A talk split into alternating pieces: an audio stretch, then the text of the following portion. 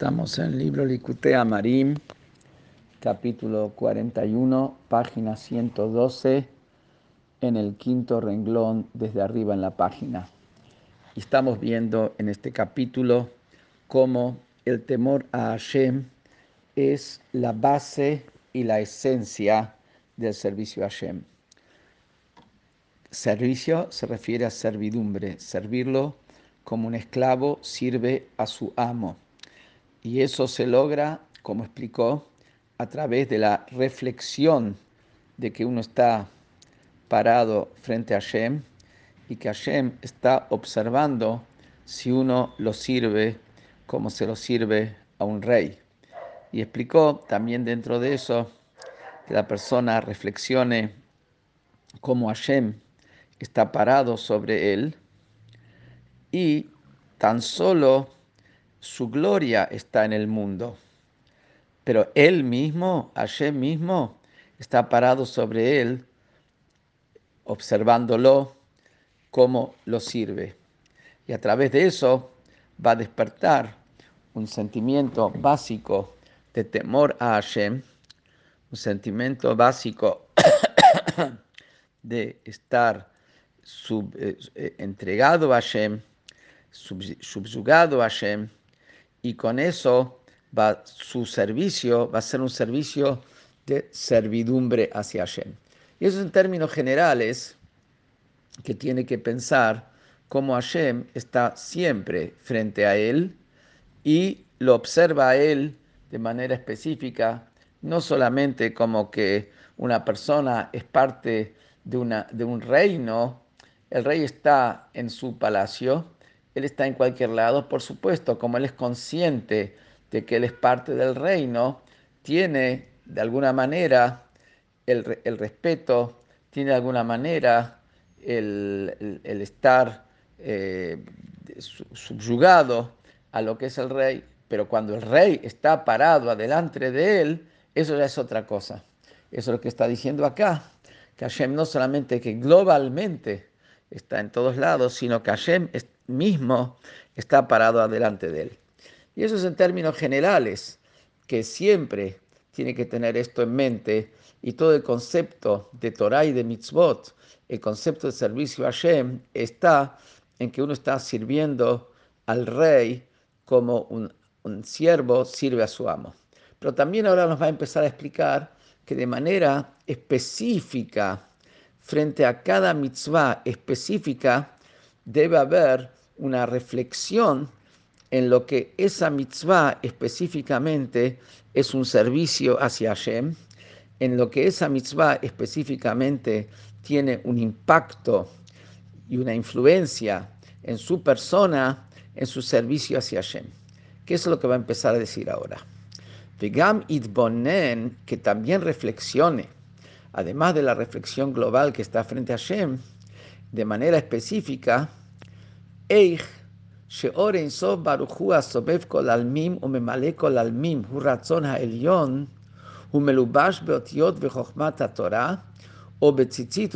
Eilu. Que también la persona reflexione como la luz infinita de Hashem, que rodea a todos los mundos, que está por encima de todos los mundos y que también llena todos los mundos, que está investida dentro de todos los mundos.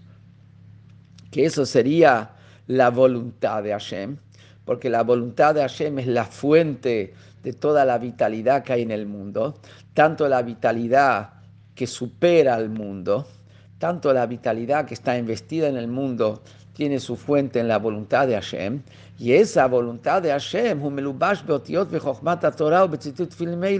esa voluntad de Hashem, lo que está investido en las letras de la Torah que él está leyendo, en la tinta de esas palabras que, que él está leyendo, está investida la voluntad de Hashem, que es la luz infinita de Hashem, también en la sabiduría de la Torah que él está entendiendo y que está captando, está ahí investida el infinito de Hashem, la voluntad de Hashem, porque en eso radica la sabiduría de la Torah, lo que Hashem entiende con su sabiduría, que es lo correcto, y lo que Hashem quiere que así se haga. Y también está investida la voluntad, el infinito de Hashem, en los tzitzit que él se está poniendo y en los tefilim que se está poniendo.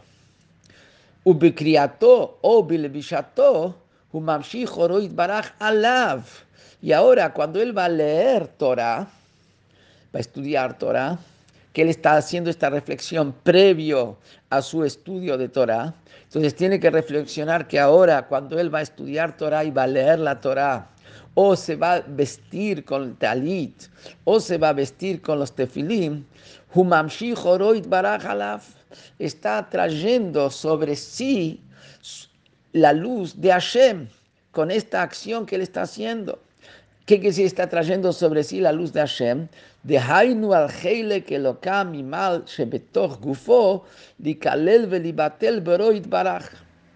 Que está trayendo la luz divina sobre la parte divina de arriba, sobre su Neshama divina que se encuentra dentro de su cuerpo.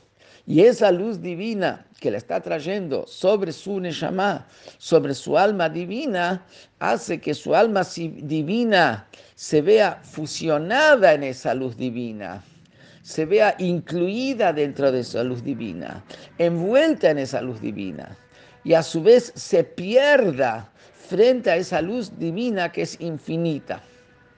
Que eso es en términos generales previo a cumplir cualquier mitzvah o estudio de Torah o tefilim o, o tiene que reflexionar cómo ahora la luz divina va a descender sobre su alma divina y como su alma divina se tiene que fusionar con la luz divina. Prat, y entrando más en detalle específico de qué mitzvah se trata, dice bitfilim, a través de colocarte filim, o sea, esto sería la reflexión, meditación previo a colocarte filim, esa luz divina que va a descender sobre él cuando él coloca tefilim, va a generar en manera específica libatel velikalel bejinat chochmatu binato shebenafsho elokit bibchinat chochmatu binato shenso baruchu hamelubashot derech prat bepashat kadesh veyakiv yacha. De manera específica hace, cuando coloca tefilim, que su capacidad de jochma, que quiere decir su capacidad de concebir y captar el núcleo de una idea divina, que hay en el alma divina, que esa es la jojma del alma divina, y su capacidad del alma divina de entender divinidad, la capacidad de comprensión del alma divina, a través de colocarte filim, se va a fusionar en la sabiduría y el entendimiento del infinito de Hashem, que están investidos de manera específica. La sabiduría infinita de Hashem está investida en la Parsha Kadesh, que hay los tefilim. En los tefilim tenemos cuatro parshiot, cuatro párrafos bíblicos. Shma ve'ayim shamoa Kadesh Y nos dice, en Parshat Kadesh, ahí está investida la sabiduría divina. Pashut, en, el en el pergamino donde está escrito Parshat Kadesh, está ahí embestida la sabiduría divina. Porque Kadesh es Kodesh, que es Jochma. En Parshat Veayaki Viaja, ahí está investido el entendimiento divino. Y cuando él se pone los tefilim, está funcionando su, su capacidad de Jochma del alma divina con su capacidad de biná, de comprensión del alma divina, en la jochma de Hashem y en la biná de Hashem que se encuentran en los tefilim a través de su colocación de tefilim, que ahí desciende la, y biná de Hashem en los tefilim. De Hainu, traducido en, en, lo concreto, ¿qué quiere decir? Que la jochma y biná de su alma se fusionan con la jochma y biná de Hashem שלא להשתמש בחוכמתו ובינתו שבנפשו בלתי להשם לבדו. Que no utilice su capacidad de concebir ideas y su capacidad de entender ideas que está en su alma, que no utiliza sus capacidades intelectuales solamente para el objetivo divino, es decir, para entender Torah, para entender la grandeza de Hashem, para entender cómo Hashem maneja el mundo, que, o sea, él fusiona y anula, él fusiona y, une sus capacidades intelectuales nada más que con la, intelectualidad y el conocimiento y la sabiduría de Hashem. Entonces está fusionando su capacidad intelectual del alma divina con la Jochma y Binah del infinito de Hashem. Vejen, a su vez, batel velikalel bechinat hadat shebenafsho, hakolel ugvura, שנראה באהבה שבליבו, מבחינת דת העליון, הכולל חסד וגבורה, מלובש בפרשת שמע וים שמוע. A su vez, también hay una tercera capacidad intelectual, además de Jochma y Binah, que es la capacidad de Da'at, que es Da'at. Da'at es cuando la persona profundiza en lo que entendió, profundiza en el concepto que ya tiene, hasta unirse y sentir mentalmente ese concepto, cuando siente el concepto y el concepto se hace carne propia, entonces tiene impacto sobre la persona. ¿Qué si tiene impacto sobre la persona? La persona va a reaccionar o con deseo de unirse a eso, con quererle a eso, desearlo, o alejarse porque tiene miedo. O sea que las emociones de amor y temor son consecuencias del DAT es cuando la persona se conectó y siente la idea en su mente, no solamente la entiende. Entonces, ¿qué dice acá? Que la persona va a anular y va a fusionar su capacidad de dar, su capacidad de, de no solamente comprensión, de conocimiento, de conciencia, que abarca el amor y el temor, porque es la fuente del amor y el temor de su corazón, no hay manera de que la persona siente el corazón si no lo sintió mentalmente. Con entender mentalmente no, no, genera nada en el corazón. Y ese dat lo tiene que fusionar con el dat de Hashem, con el dat superior, que el dat de Hashem también en la Sefirot abarca Geset y Geburah, que ese dat de Hashem está investido en la Parsha de Shema y Hayayim Shema. Porque Shema ahí dice, Beafta que es el amor, que es Geset. Vehayim Shamoa dice, man eh, que y Shamru Lachem, cuídense de no pecar, que es Geburah, que es el tema de la rigidez. Entonces, Shema es amor, Vayam Shamoa es temor, Shema es Geset, Vayam Shamoa es Geburah. Y, está el dat de Hashem investido en la parsha de Shema y Vayam Shamoa. Y entonces, cuando la persona se coloca los tfilim, también él fusiona su propio dad, su propia conciencia, para que, que, implica la llave de los sentimientos del corazón, también la, la, la supedita totalmente hacia Hashem y la fusiona con Hashem. Vehainu, ¿Qué quiere decir esto? Eso es exactamente como Shikatub Shulchan Aruch, le Shabet Alev Hulu. Como dice Shulchan Aruch, que cuál tiene que ser la intención cuando la persona coloca tefilim, la intención tiene que ser subyugar el corazón y subyugar la mente.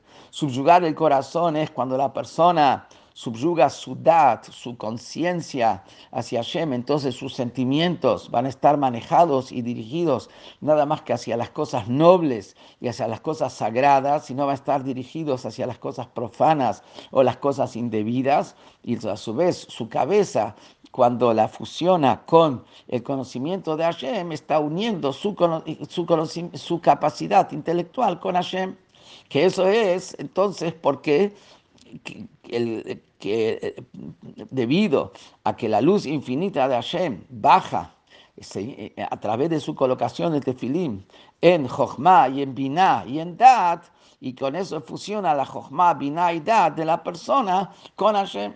Entonces acá entendemos cuál es la reflexión específica, cómo de manera específica y singular la luz infinita de Hashem se une con él, con sus capacidades personales de su alma, se unen con la luz infinita de Hashem. Y eso mismo genera en la persona un, un sentimiento de vamos a decir, de sumisión a Hashem, un sentimiento de humildad. Y, y, además estamos hablando acá de Shibut, que es subyugar la mente y el corazón, que es el concepto de la servidumbre, la subyugación.